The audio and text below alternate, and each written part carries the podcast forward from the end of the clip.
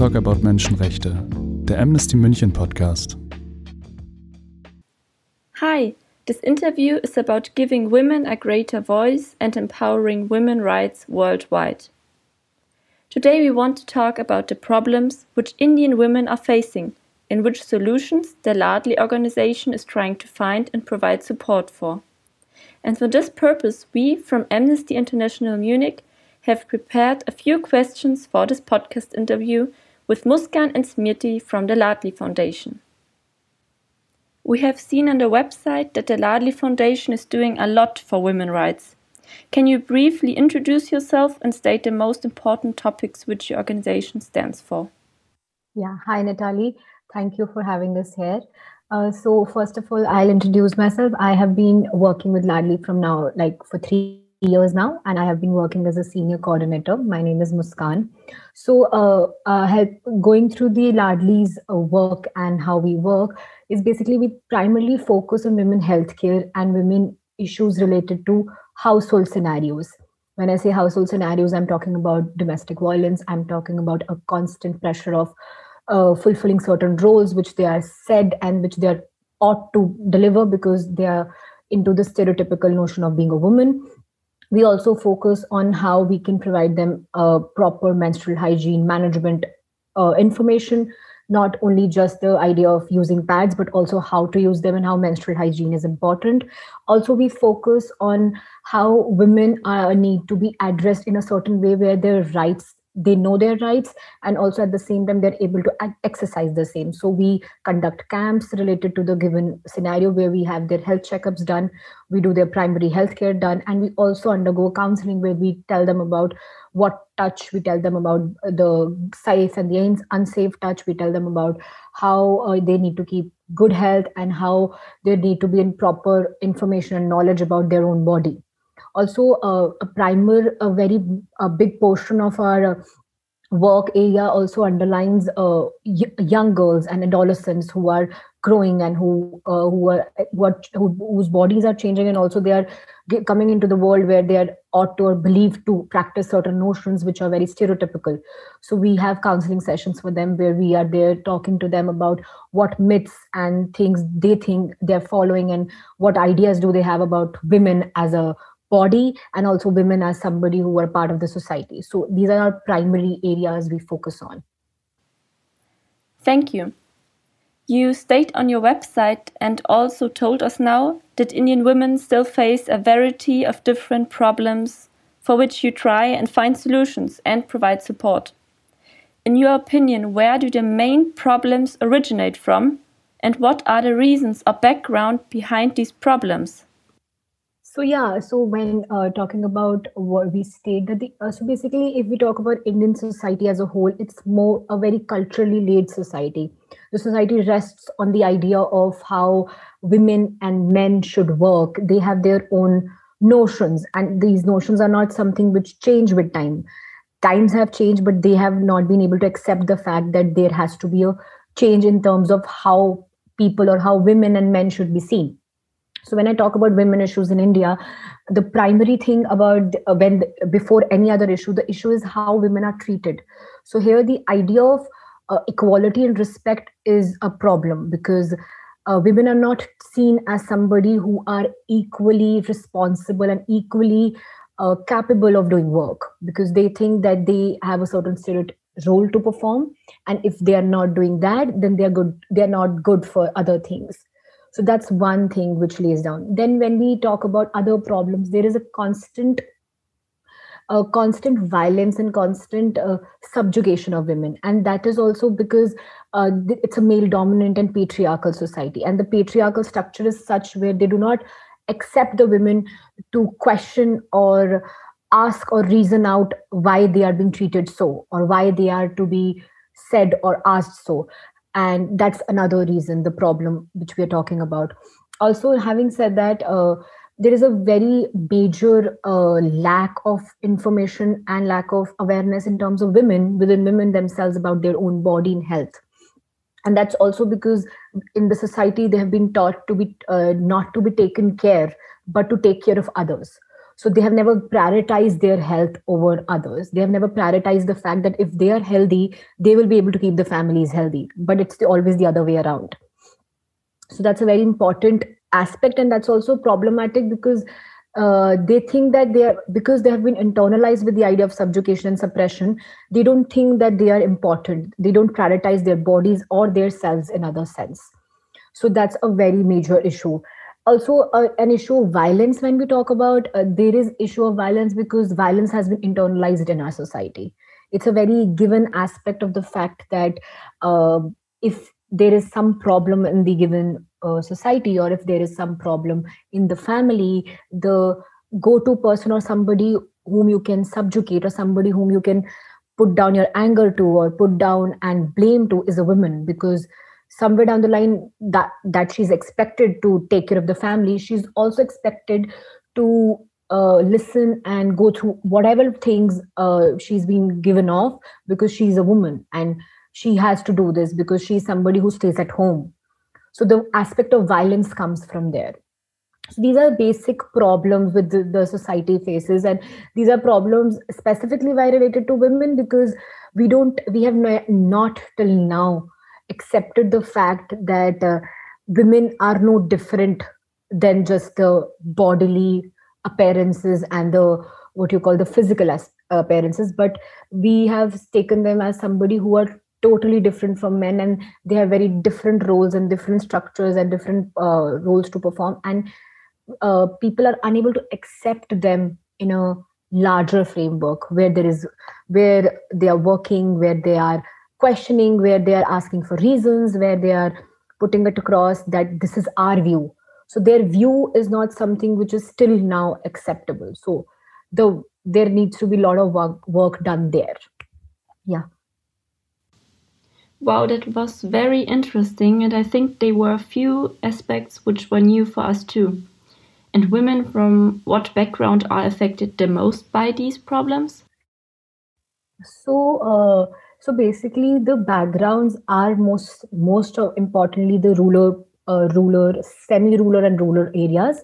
But there is also, uh, I will like to address the fact that there is no less problem when we come to urban areas the problems intensification is different because in urban areas where the women is allowed to work or when i say allowed where the women is given the liberty to work because that's how the society expects them to do because they're in certain framework she's also expected to be equally available at home.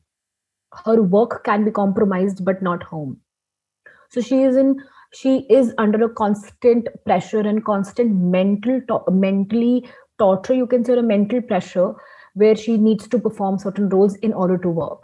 So the idea of violence when it comes to when i say specifically domestic violence and when i say domestic abuse it's both prevalent in rural and urban areas. Talking about health health is a major issue of semi-rural and rural areas of india and rural uh, slums of india because there the priority has always been the one who is the breadwinner and there in most of the families the breadwinner is the man and eventually they want the breadwinner to be the son.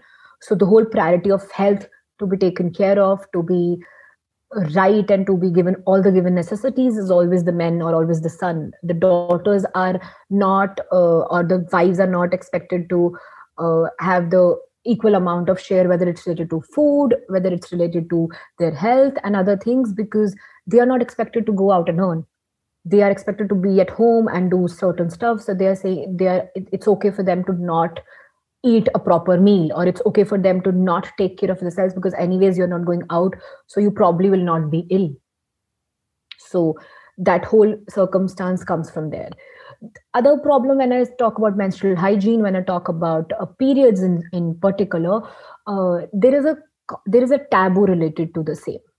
Specifically in india we don't talk about it.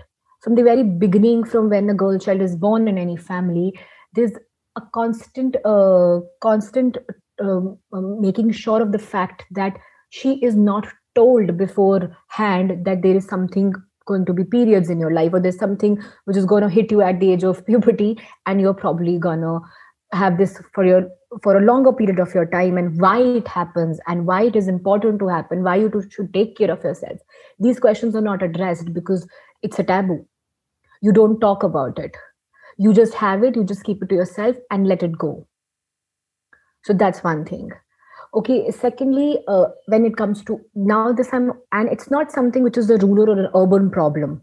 This is a problem of every indian society because we are this is something i think which more culturally valued that let's not talk about let's not make it a thing which is to be discussed openly where where i believe and i wish that it is because you never know when her first period hits and there is nobody at home but just the father and there's just the daughter and she needs to go to somebody to ask what is happening to me.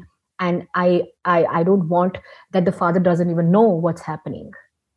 Because i think as a child or as somebody who's 15 or 13 years old children think that their parents know everything.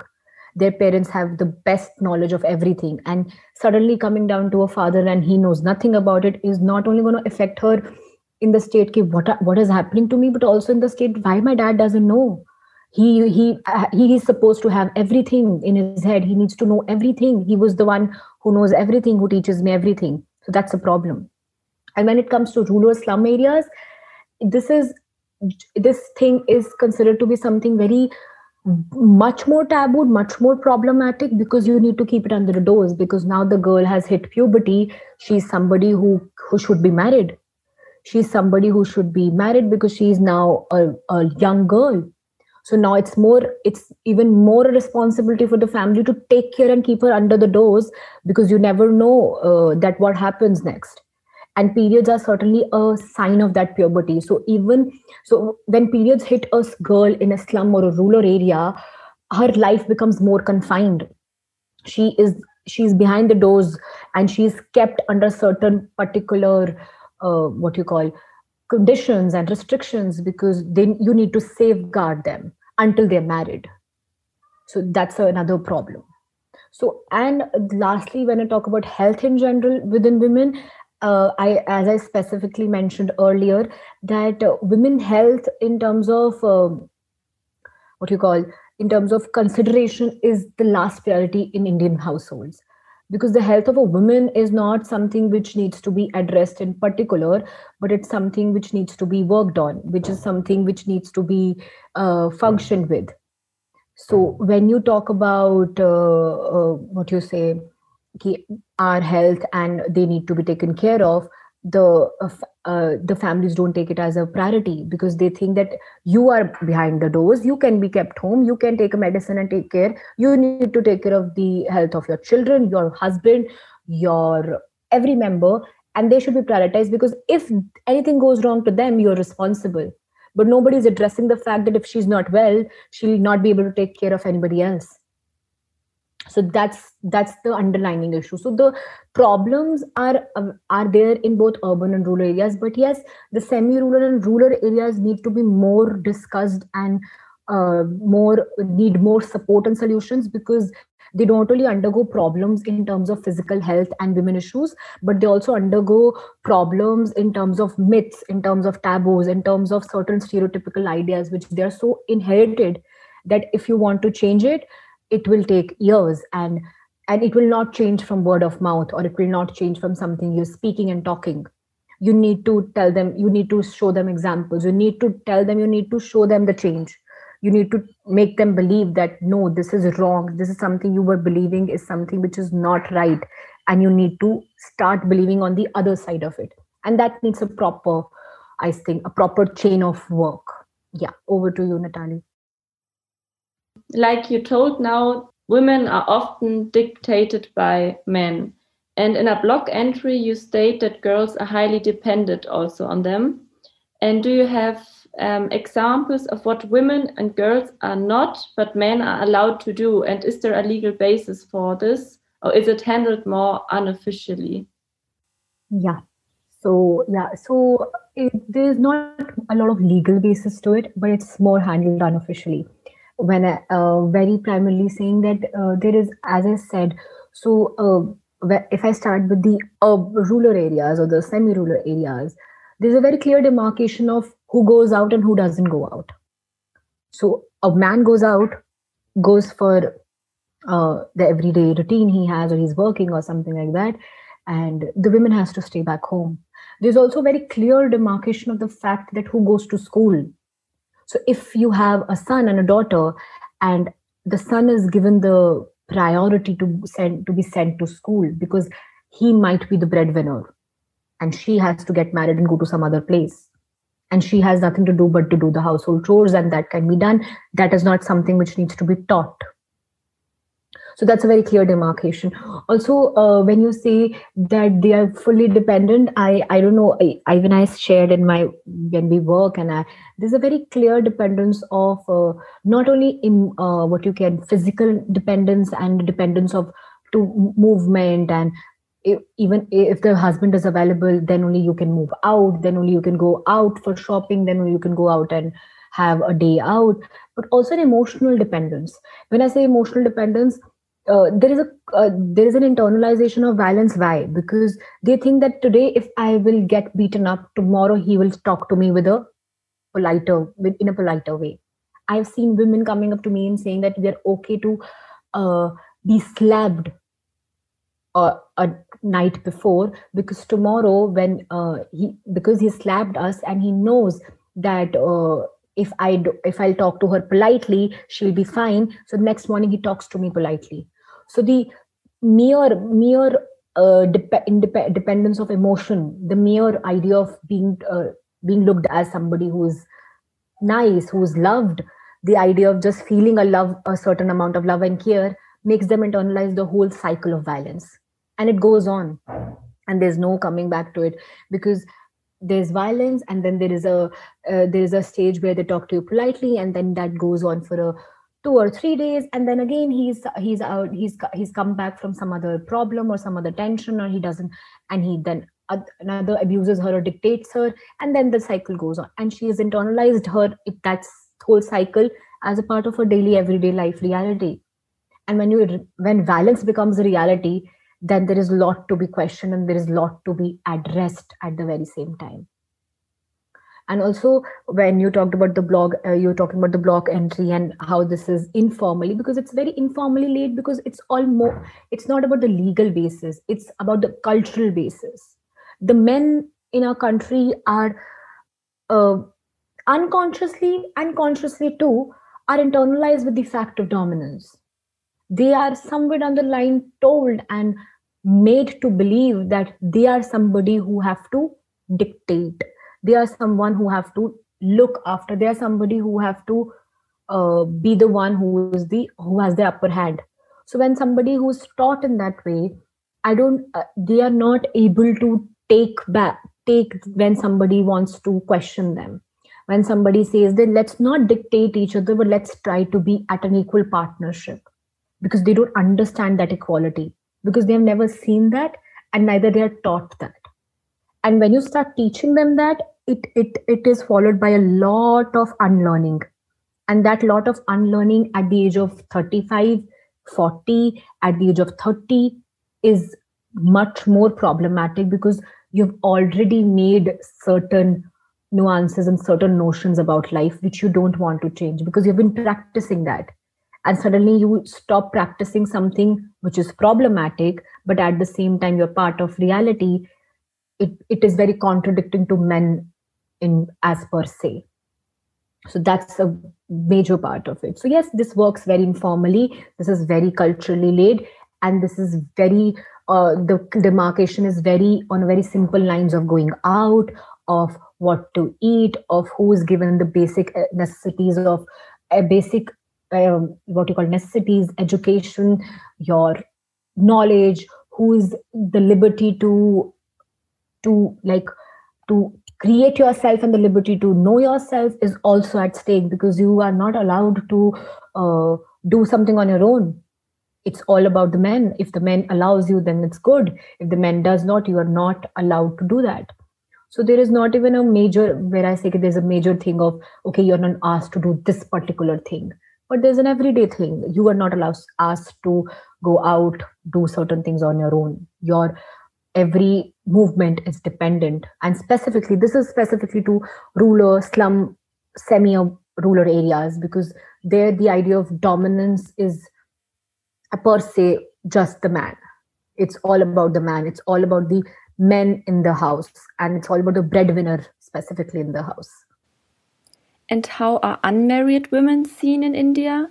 Because they have no husband to uh, who tells them what or what not to do is then the father the breadwinner and the man who gives the direction so yeah so uh, uh, when you talk about the unmarried uh, women i will very clearly uh, demarcate also that in the lines of urban areas and urban families, or you can say modern families, modern Indian families, and the ruler and the semi ruler families.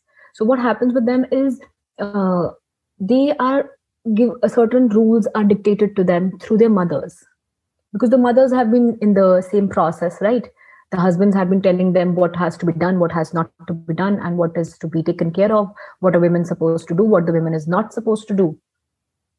So it's dictated by the mother. So the inherited process of dictation and being the sup- suppressed one is from one woman to the other woman. Now the father is not the dictator. And also the brother is uh, internalized in a certain manner that you need to take care of them. And taking care has nothing to do with care but has more to do with you we should not feel ashamed. We should not be behind a question of scrutiny. And that's i'm talking about the rural areas the semi-rural areas where the women are seen as a possession as somebody who who who belong to the honor and fame of your families. And if your honor is somewhere down the line pro- questioned your family reputation is questioned and they don't want to do that Whereas coming to urban and semi-urban areas and modern families, there is a quite liberty now because the, their grandmothers must have been a part of the same circle. But now with the changing times and when the women is allowed to go out and do the education and there have been families and there have been women who are coming back and more educated and they know the rights and wrongs, there are families who are not questioning their liberty but yes we still have a certain set of rules and regulations which are which we are governed with and which we are internalized in such such in such such manner that we don't want to go out of it. And these rules i'm not saying these are problematic but it just specifies that there is an internalized patriarchy which works which is not today's or tomorrow's topic which is ancestral which is going from long and long. We are trying to make changes but certain rules are still there and we have to abide by them but yes, the modern Indian families where there are unmarried women, where there are girls, they are given that liberty because knowledge is being enhanced. People, women are sent out and made made to study. Whereas in these semi-rural and rural areas, it's women has a lot to do with the fame and prestige of the family, the honor of the family.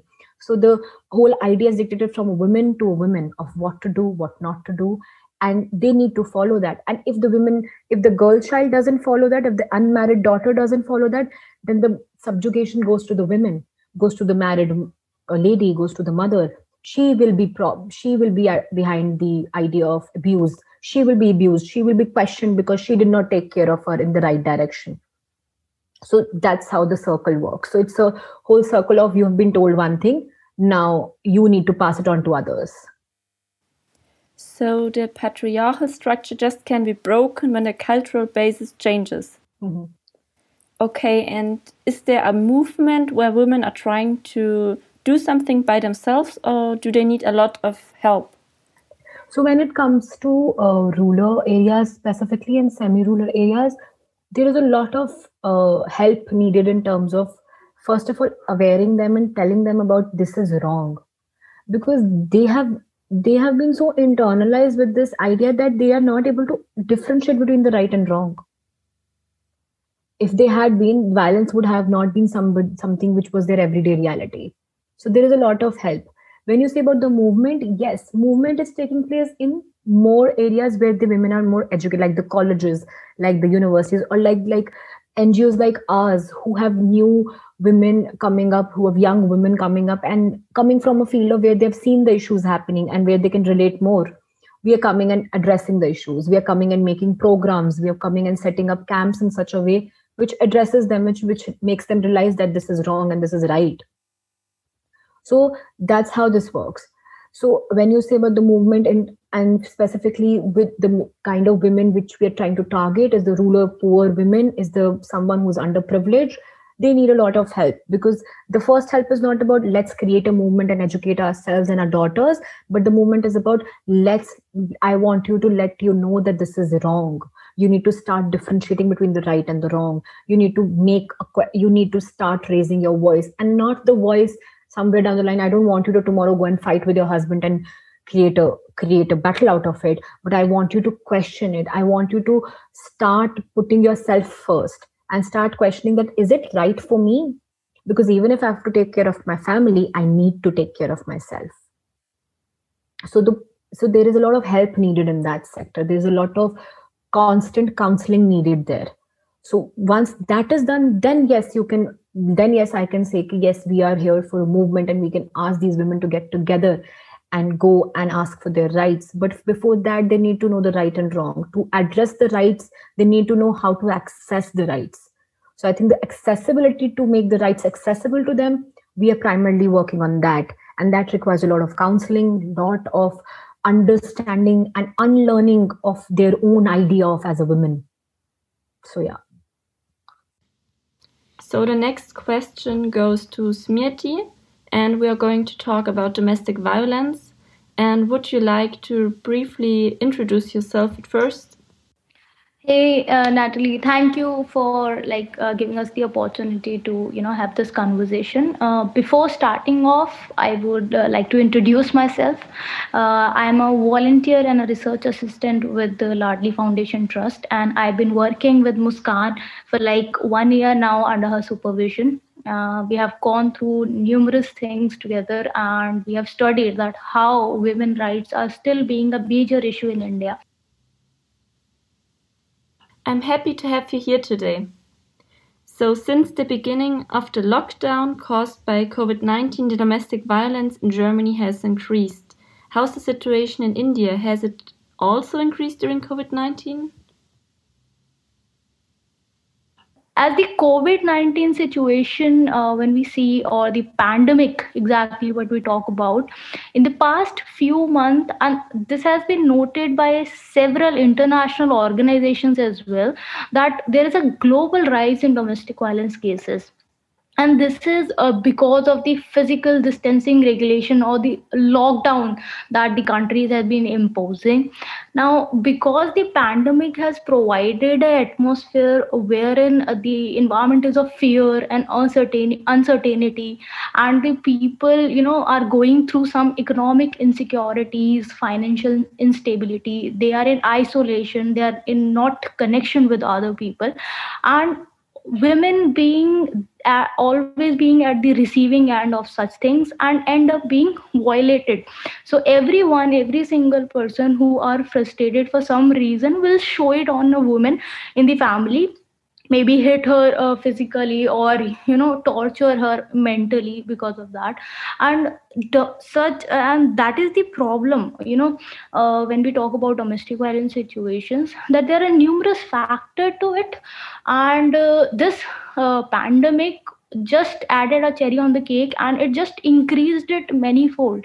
And there was a data uh, there was a data that you know i was uh, reading across a few uh, months ago that uh, in the first f- uh, four phases of the covid-19 related lockdown that the country was observing the india was observing indian women filed uh, you know uh, there was surge of 100% in the domestic violence cases and the indian women filed domestic violence compl- uh, complaint that was more than what we have seen for the last 10 years now so unfortunately yes the problem is key, uh, problem is that domestic violence cases continue to be on rise and it just magnituded in covid-19 situation. But the harsher truth or the harsher reality is the women's are not able to seek help they are not willing to come out because they think it's their personal matter. They will handle up uh, handle this up. They don't realize that their rights as a person are being violated because of that. And more than 80% of women in india do not come up. You know do not come out. They do not seek the protection of the you know by the appropriate authority. In any case they experience domestic violence. They just do not come out. And that is the problem with it You have done the project Rahat COVID 19. Would you like to tell us something about it and what do you do in this project? Yes, uh, so Project Rahat was our a little effort. You know, Rahat in uh, Hindi, uh, in English means uh, relief. So Rahat Seva was, you know, our effort to provide relief to the people who are suffering because of the entire COVID 19 situation. Uh, the, you know the major consequences of the lockdown measure in the country uh, led the migrant worker and their family to suffer a lot. The problem was the migrant worker who used to work in urban areas were forced unfortunately they were forced to move back to their uh, you know native place or their rural area with no income with no occupation to do or you know within a certain future that what will happen once the lockdown will be lifted or when once the situation will be you know over? Will they get their jobs back?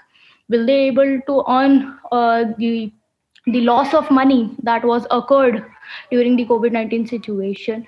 And there was you know we were seeing uh, as an organization we were seeing that there was food shortages. There were uh, there were there were people who didn't have places to live in. So project Rahat Seva और through Rahat Seva we try to tackle a situation और at least do are you know part of it and help the world who help the Indian migrant worker specially और the under privilege classes और the labourers और daily wage worker who were struggling you know to survive through the COVID nineteen pandemic So through this project, uh, Foundation benefited approximately uh, 2.5 lakhs of migrant worker or domestic workers and the people who were living in slums. So our relief activities were not just limited to you know providing uh, essential items or food storage. Apart from providing these items, we were targeted you know we were focused on providing uh, benefit uh, benefits to the underprivileged female as well so uh, I, if I recall exactly, uh, approx 1.5 lakh of underprivileged female were provided with sanitary napkins and personal hygiene kits. Around 2.5 lakhs of people were provided a mask, soaps, sanitizer, which were in you know which whose prices were just off the market or shooting and the government was unable to reach out such peoples in underprivileged area. And we decided so let's like do our part and provide such things to people who really in dire need of this. So yes this was project rahat. And uh, with our you know it is really close to our hearts as well because uh, the covid-19 situation affected us. But uh, we are still on that privilege aspect that we can uh, you know uh, seek uh, you know uh, good for good do for uh, good do good for us. But uh, we have to think about the people who cannot simply. Have you an idea how and where can women search for help and support in domestic violence? Or um, do you have a number where they can call or how is it handled so um, generally like uh, under indian law we provide this option of protection officers. So in case a female is aggrieved from domestic violence uh, she can go and approach to the police authorities. She can go to the uh, protection officer or like ngos like ours or other ngos who are basically service provider in that case then we can help her to file or the police officer can help her to file a complaint with the respective court. And then the matter can be taken up now since we were talking about the rise in the domestic violence because of the entire covid-19 situation uh, the there's this authority called national commission of women who looks after the welfare of the women in india. Uh, they launched up a whatsapp portal wherein you can reach out national commission of women in case of domestic violence since you are, cannot physically approach any police officer or protection officer. Uh, you can uh, connect to a service provider through whatsapp you can just text them the helpline number or the help whatever you needed your address or other details and then the uh, national commission of women will send in you know the service provider or the protection officer directly at your place and what happens then? Is there a punishment for the offenders of domestic violence? And are there legal structures to support the women? Yes. So, uh, with regards to the legal structure, so Indian Stature has uh, three major provisions when we talk about law in terms of domestic violence. So, one such act is Protection of Women from Domestic Violence Act. It was established in 2005 itself. Then we have one other provision that is Section 498 of the Indian Penal Code. If you have heard about Indian Penal Code or the criminal law of these, uh, you know, Indian structure. So we have this one section which deals about cruelty against women. So let's uh, take up, you know, one by one each of these cases, and then I'll tell you that what all punishment that has been given under this. So, talking uh, about the Protection of Women from Domestic Violence Act 2005. So, it's a civil law uh, that provides protection uh, to women in household from man in household. Uh, this law not only protects women who are married, they also take into consideration, uh, you know, and protects the women who are in live-in relationships. So this is an overall, you know, uh, law which all which deal with both married women and unmarried women who are living in a relationship because live, live-in relationship also have certain rights and liability similar to that of a married woman.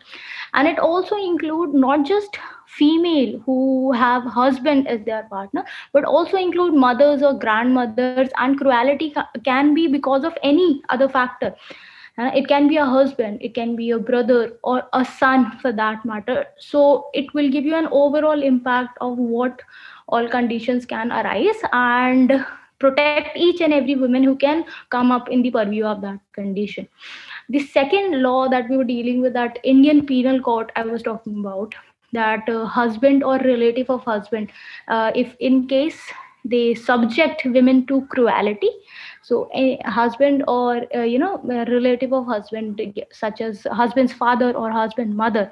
So this uh, law is criminal law and simply the person will be convicted to jail up to the term of 3 years under this law so in case you commit a cruelty against female, the imprisonment is up to three year directly.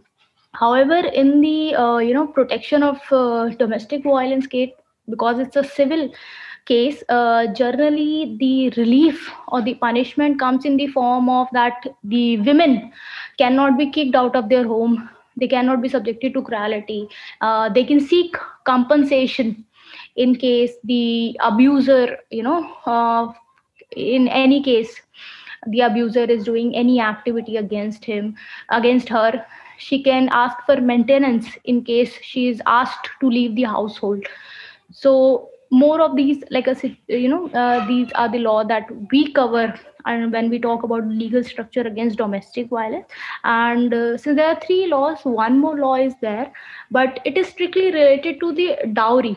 So dowry is when a a person is asked or the female is asked to bring in money uh, you know as a consideration for their marriage. So there's this thing called dowry that take place in india. And it is very prevalent though. Uh, so if a person is uh, forcing a female to bring in money as in uh, uh, the husband asks the female that bring in 25 lakhs from your father or bring in such kinds of things from your father and forces her forces her to do certain things and brings in uh, goods or any form of money. And also uh, does cruelty if she doesn't bring so. So that is also a provision uh, which is related to domestic violent cases. And in that cases the person can be you know uh, asked to go or undergo uh, imprisonment of up to six months. And a fine can be up to uh, 5000 rupees the female need to take a step further or the first step to you know uh, to seek a protection under law. Yeah i think it's hard for them also here in germany to um, go out and talk about it. Yes yeah. uh, that's true that's true. That that's also tough. Yeah. Then a few questions to the fight against the inequality. I think now Muskan is going to answer again. In your opinion, which aspects need to change so that the inequality between men and women we talked about in the past minutes can be reduced? Yeah. So, uh, first of all, the aspect which needs to change, Natalie, is uh, the idea of treating, of considering women as something who are stereotypical objects. When I say objects, they are uh, confined to certain roles and performances and they are they have to do that and nothing else.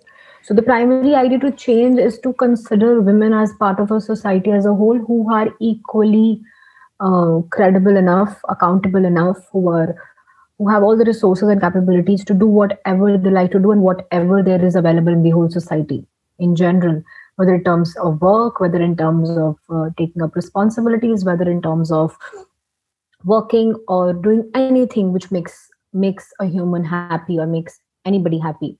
So one thing we need to first of all normalize the idea of uh, women as not something as somebody who has to be, be at home or do certain things but women as just now uh, another human who is who has the ability to do whatever they want to do.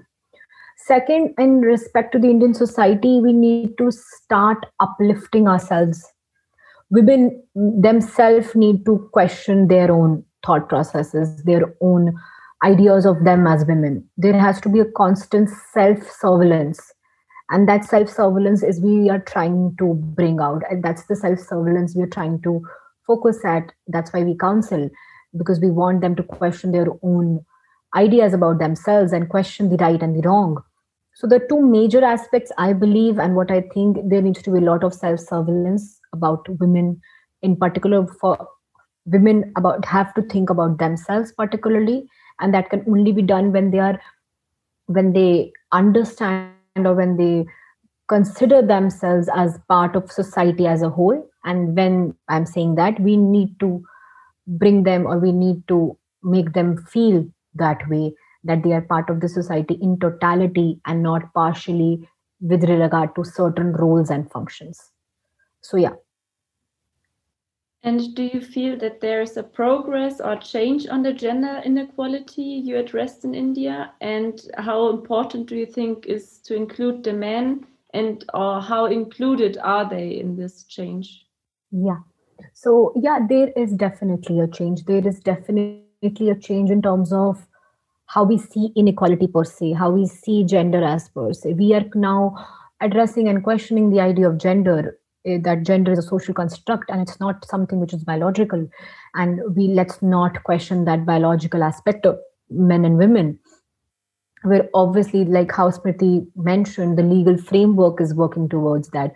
We have uh, the other laws which smriti mentioned. We have laws stating harassment at workplaces. We have law talking about how one cannot outrage the modesty of a woman. We have law which talks about how women's idea of being themselves needs to be safeguarded. So yes we are changing there. We are also changing in the fact that now we have we as a society when it comes to modern india when it comes to the urban structure the semi rural we are now being availed because we have resources and because internet is all over the place. There are, women are questioning the right and the wrong specifically the new generation. I'm not talking about the generation which is obviously uh, who have had babies and who are married and all but yes the women the adolescents they need to they want to learn about themselves. There is a there is a new curiosity to know what rights we have what we need to access what we need to do. And yes particularly yes there have been progressive men. I don't want to say and say there's no men who don't doesn't want equal there have been men there have been i've seen families where the brothers and where the son or where the father wants the women to grow. And there is a larger role of men to play here because there needs to be a support when it comes to them questioning themselves because the more because they're as, as i said earlier they're emotionally dependent on men. So the, if you have a supportive man out there that man is also giving them the validity of yes you're doing right for yourself. And i think we whenever we start a process of unlearning and new learnings we need somebody to validate that for certain point of time. Until and unless we don't start believing in ourselves. So yes there are men and yes there is a major role of men to be repeat because the patriarchal structure needs to be broken broken from there. We have to break them from the very idea of men not considering them as someone as dominant but somebody who are equal.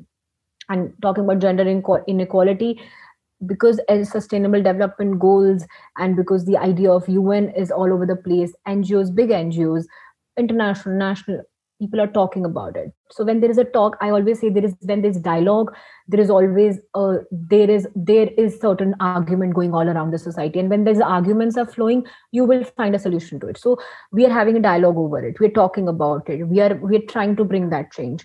Specifically in the times of covid there is a lot of dialogue happen there's a lot of conversations happen there's a lot of uh, new issues addressed. We have gone gone into new new new integrities of why we are we are treated as unequal.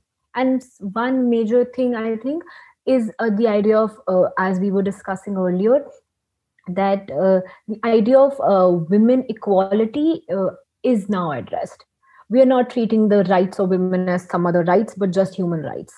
We are treating them that this is something else. This is just normal. This is like we are just asking you to access asking our access to the place. We are not even asking you to give us a superiority but just let us access it. And now let us see whether we can do good about it or not.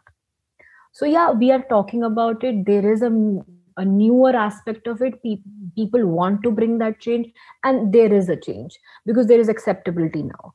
People, if you go out there if we are going to a rural slum and we want them to listen to them uh, us they are more vigilant now because they know this woman is going this person is going to tell me something about myself which i will not be able to know anywhere else so the increase of curiosity in itself tells us that yes we are on the right path thank you so the last question goes to Smriti. What rights should women have what they are still fighting for?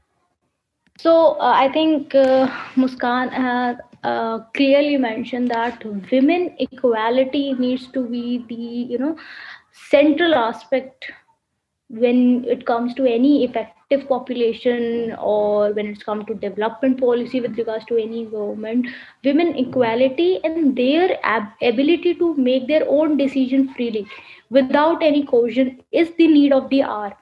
So, you know, it can be related to anything, and it is clearer than ever that the autonomy of women or the girl to decide that this is their right to free from any coercion or any violence for that matter, whether or when or with whom they want to be, or whether or when they wish to be, whether they want to have a ch- whether they want to get pregnant, whether they want to have children, they whether they want to have you know uh, get married or uh, anything with the relation to it it is their right. They need to come up and uh, the government need to support them because they are being we have to you know face the harsh reality that they are being subject to such suppression for so many years now and you exactly what Muskan says that you just need to give us the right to access. We are not asking for superiority. We are not asking that you place us on a higher pedestal. Just give us what the men have. That's it. And you know, in my opinion, sexual and reproductive rights are need to be considered as the part and parcel of human rights. Because India is lacking behind on this. We have laws on violence for that matter and everything but everything is interrelated. We do not give the basic structure of sexual and reproductive rights to females and women and girls all over the world you know are at the forefront highlighting this crucial link. okay they are demanding that the government fulfill their commitment to protect every human rights of whatever choices they make about anything like their sexuality their pregnancy their motherhood. The government needs to come up and says ki yes a female can do so that's it and no one can coerce her to do it otherwise and the problem still persists because you know the sexual and the reproductive health services and everything are not provided by the governments. They are still consider it and undermine them ki they don't need it. You know it's just a basic right. Why do you need to elaborate it? But they don't understand because they, they don't understand or connect to the fact that factors such as you know gender based violence or early uh, early or forced marriages, marriages in india or lack of control over the use of family planning services you know are the least important things that we need when it comes to our health rights or our sexual or reproductive rights. And it is very essential for a woman to come up with such safeguards and the government need to address this underlying discrimination and inequality. Once we achieve this i think uh, we'll achieve our half journey through because everything is interrelated thank you natalie that, that is all for my side Thank you, Muskan and Smriti, very much on behalf of Amnesty International for your time to talk with us and give women a greater voice. Musik Jakob von Lauer Münchhofen.